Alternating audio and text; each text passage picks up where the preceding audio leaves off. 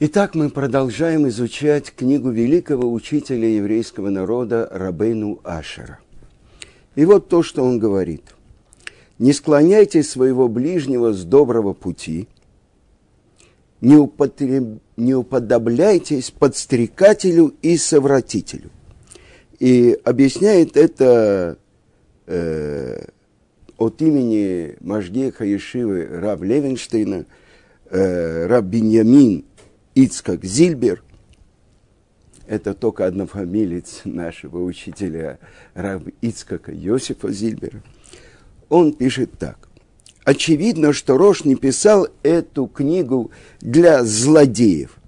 Так зачем он предостерегает своих читателей от таких страшных грехов, как подстрекательство и совратительство. Дело в том, что Рож предупреждает о существовании подспудных и тайных сил, действующих в сердце человека. Каждый человек, если у него есть какой-то личный интерес в каком-то деле, может опуститься – до поступка близкого к подстрекательству или совратительству. Уводя своего ближнего с доброго пути, даже на самую малость, и хотя он не становится настоящим совратителем в прямом смысле этого слова, тем не менее приближается к нему. И это говорит Рош – не уподобляйтесь подстрекателю и совратителю.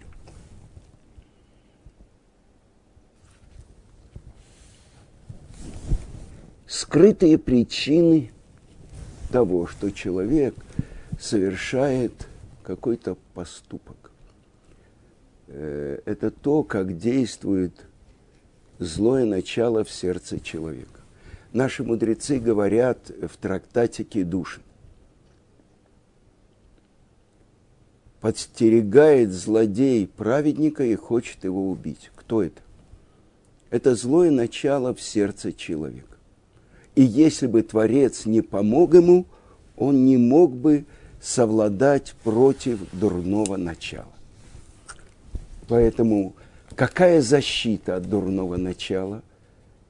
Это просьба к Творцу, чтобы он его защитил. А единственное лекарство – это Тора. И бывает такое, что великие мудрецы не выдерживают испытания. Больше того, они могут достичь того, что они потеряют часть в будущем мире – я задам вам один вопрос, который меня очень беспокоил. В предыдущей главе, это глава, которая завершает всю книгу Берешит. А книга Берешит – это книга основ. И вот, когда Йосеф приводит своих сыновей к своему отцу Якову и просит их благословить, и вдруг наш пратец Яков обращается к Йосефу и говорит, «Ми эли, кто эти? Кто эти?»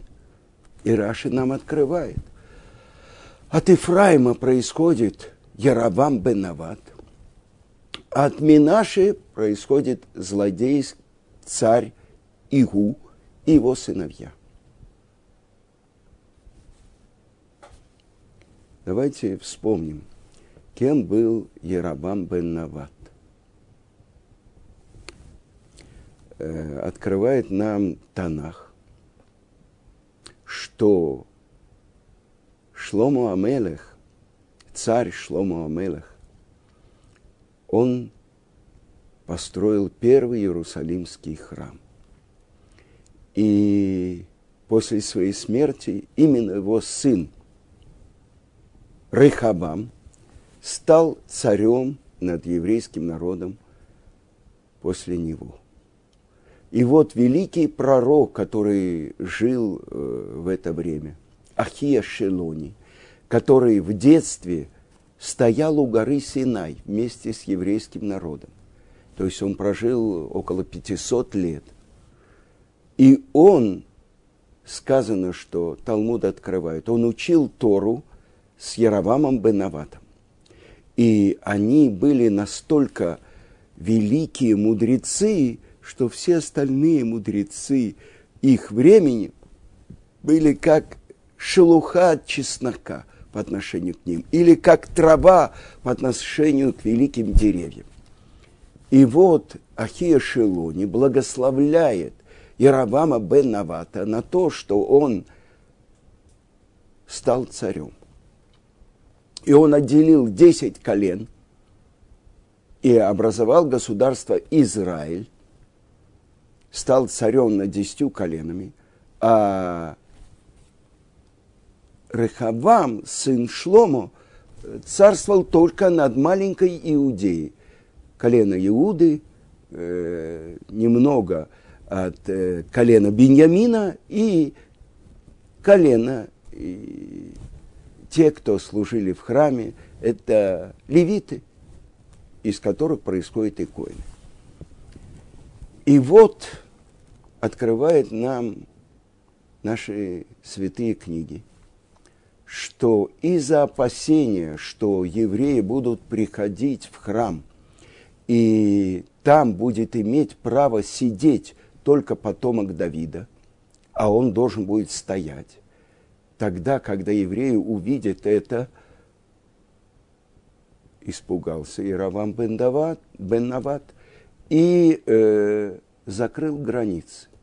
На границах он поставил солдат – которые не будут давать евреям в три годовых праздника подниматься в Иерусалим под угрозой смерти. И сказано, что он от себя выдумал новые праздники.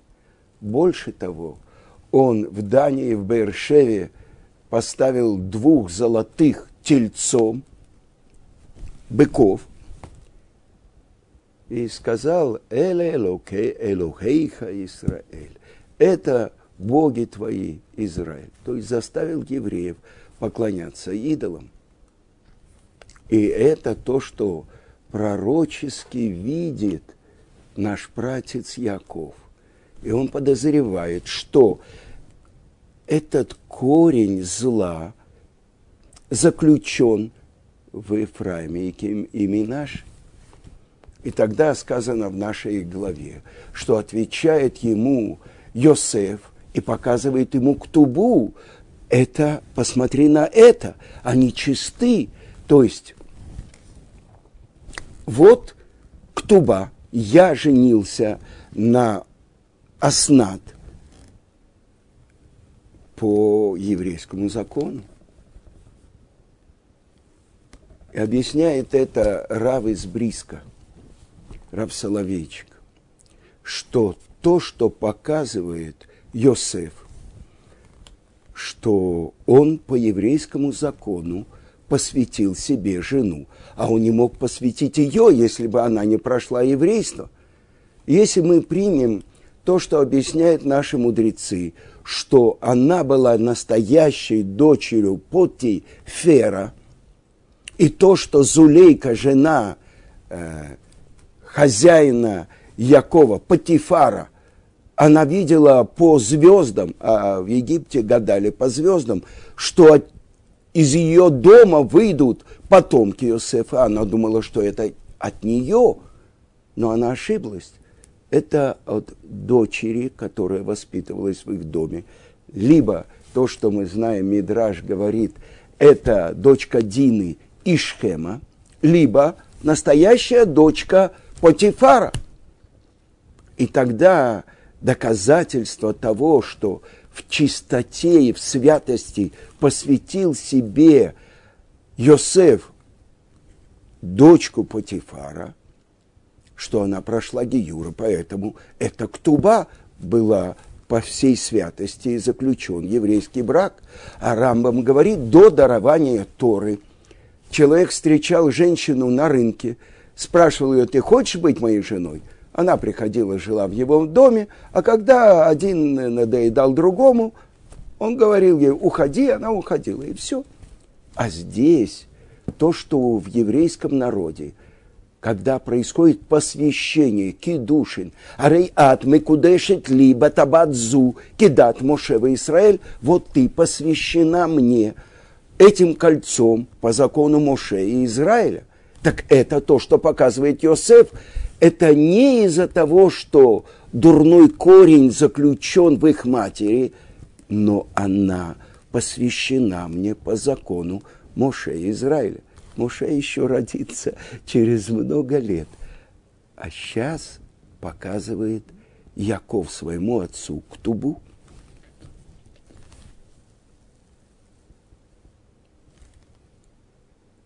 Почему же отходит пророческий дар от Якова, и он не может благословить своих внуков? только после молитвы Йосефа, когда он снимает свою корону, э, падает э, перед своим отцом и просит своего отца на небесах, чтобы вернулся пророческий дар его отцу. И это он говорит своим сыновьям. Вы выросли здесь, во дворце у царя мира, ведь Иосиф, он правил в Египте, а Египет была самая важная страна того мира. Все страны приносили дары фараону, а он правая рука фараона. И говорит Иосиф своим сыновьям, там так открывает Мидраш.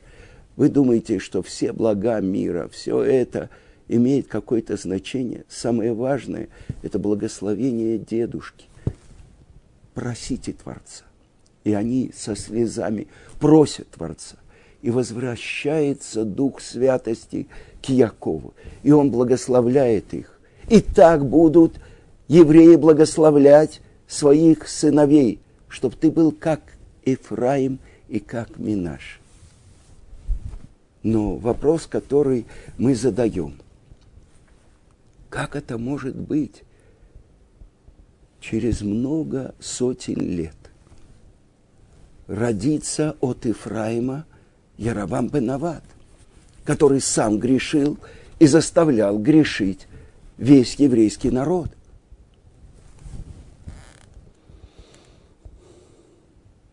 То есть, как будто мы должны задать вопрос. Значит, Яровам бен Нават не мог не стать злодеем. Через сто лет родится Яушо бен Нун. Значит, Неушо бен Нун не мог стать, не стать праведником. Когда в Гивоне он остановил солнце, весь мир узнал про э, его поступок. Праведник, преемник Моше Рабейну от э, Ефраима. Но давайте посмотрим, что говорит Рамбам. Рамбам в законах от Чуве говорит, не так, как говорят глупцы народов мира, и не так, как говорят гольмим, недоделанные в народе Израиля, что Творец заранее определяет, такой-такой-то будет праведником, такой-такой-то будет злодеем. Но право выбора в руках у каждого человека. И каждый может склонить себя и быть праведником, как Моше Рабейну, либо злодеем, как Яровам бен Нават. Все. Как же Якова Вину видит пророчески, что от Ефраима происходит Яровам Бенават. И для меня это был очень тяжелый вопрос, пока я не нашел свой ответ. А мой ответ заключается в том, что то, что открыли наши мудрецы, и то, что написал Раши, объясняя это место Пятикнижия – это было после того, как пришел Евравам Бенават, сделал все свои страшные дела.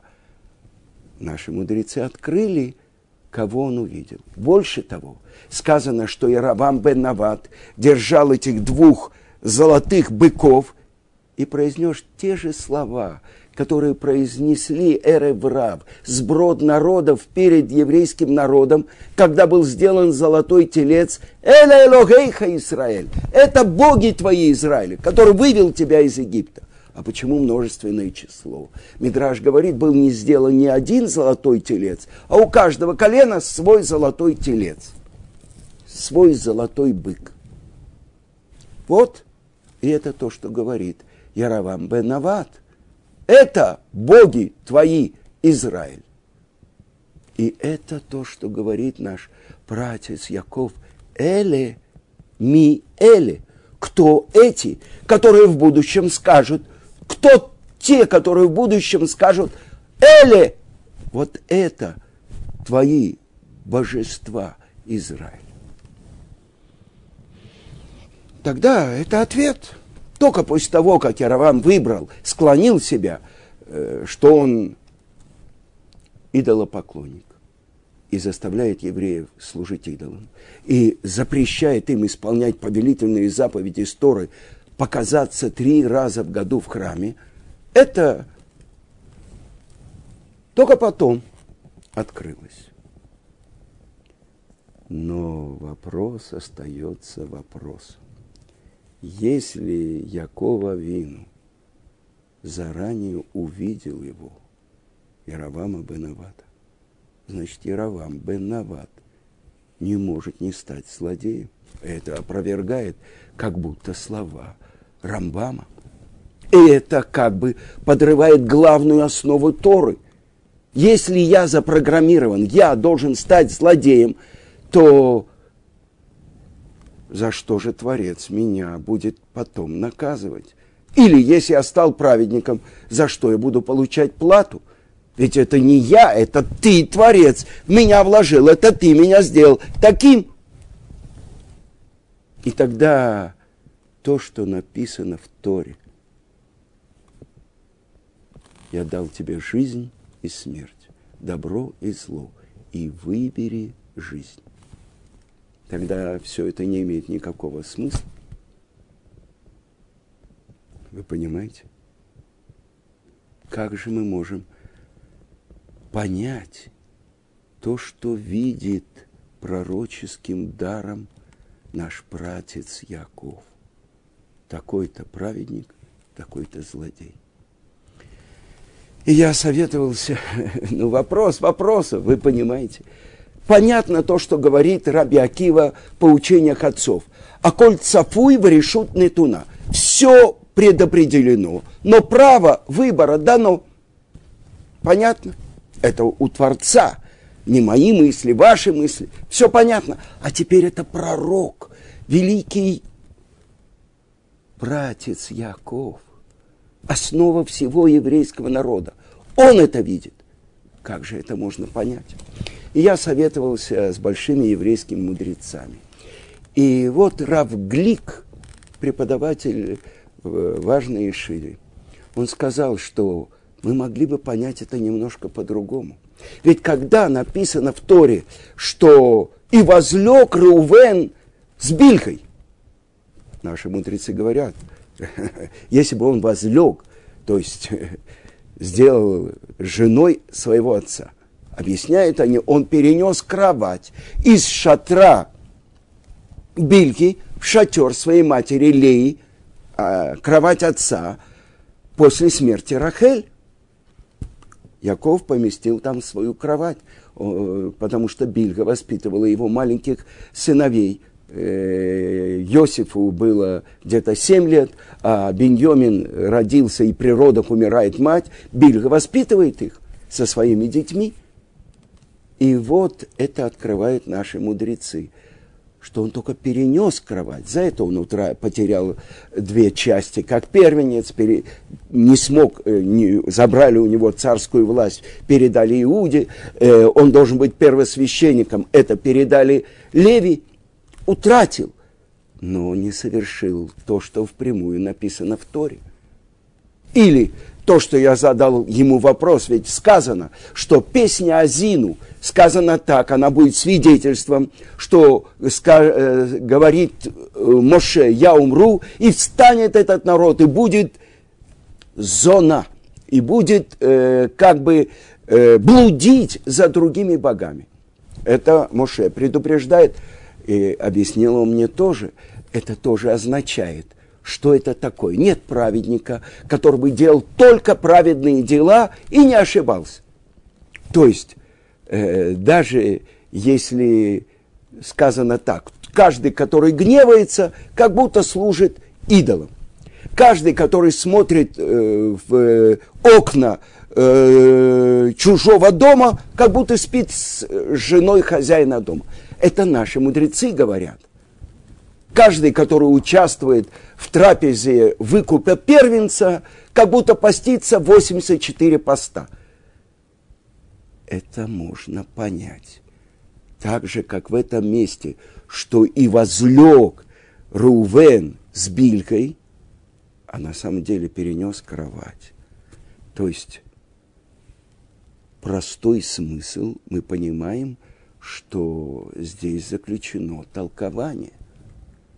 И тогда то, что объяснил мне Рав Глик, он не видел конкретно Яровама Бенавата. Это потом мудрецы определили. Но он видел, что от его потомства происходит тот, кто будет заставлять евреев служить идолам. С другой стороны, тот, кто возглавит евреев при овладении землей, Иошуа бен Нун. Конечно, есть такой ответ. А если мы опять зададим этот вопрос? А если Якова Вину действительно видел Иравама бен Навата? Яровам бен Нават был величайший еврейский мудрец. Так и если бы он на один процент отклонился, э, возгневался, как будто служит идол, а не на 120 процентов. И когда Ахия Шелони увидел, что он делает, Яровам Бенават, он проклял его и сказал, что не будет ни один из его сыновей похоронен в могиле, разрывать его тело будут в городе собаки, и в поле будут дикие звери рвать его кости, рвать его тело. Сказано, что один сын Яровама Бенавата, он был назначен на одной границе, чтобы не допускать евреев отправиться в храм. Он не только открыл границы, но и сам пришел в храм и поклонился. За это он умер и был похоронен за это. Но в день его смерти рождается его сын. И 70 мудрецов из колена Ефраима, они забирают его в пустыню и обучают его Торе. Ведь проклятие Акия Ашелони было в городе и в поле. Они забирают его в пустыню. И открывает это великий каббалист Мегале Амукот. Так Равнета Нота Шапира, мудрец и каббалист, он говорит, именно от этого потомка Яровама Бенавата, внука, происходит Машех бен Йосеф. Тайны Творца. Мы не понимаем эти тайны Творца, но мы видим, какая глубина заключена в них. А после всего я опять задам этот вопрос. Если заранее видит именно Яровама Бенавата и Йошуа бен Нуна, наш братец Яков, так это значит, что как будто у Яровама Бенавата не было выбора, и он должен был стать злодеем. А у Яушуа бен Нуна не было выбора, и он должен был стать праведником. И это как будто опровергает слова Рамбама. И то, что я слышал от Гаона, Рамыши Шапира, моего учителя – совсем недавно мы отмечали два года после его ухода. Он говорит, что Творец ради того, чтобы раскрылась его слава в мире. Он сотворил мир. Слава Творца раскрывается через тех, кто по свободному выбору выбирает ему служить. Царская власть через тех, кто добровольно принимает ее на себя. И он задает вопрос.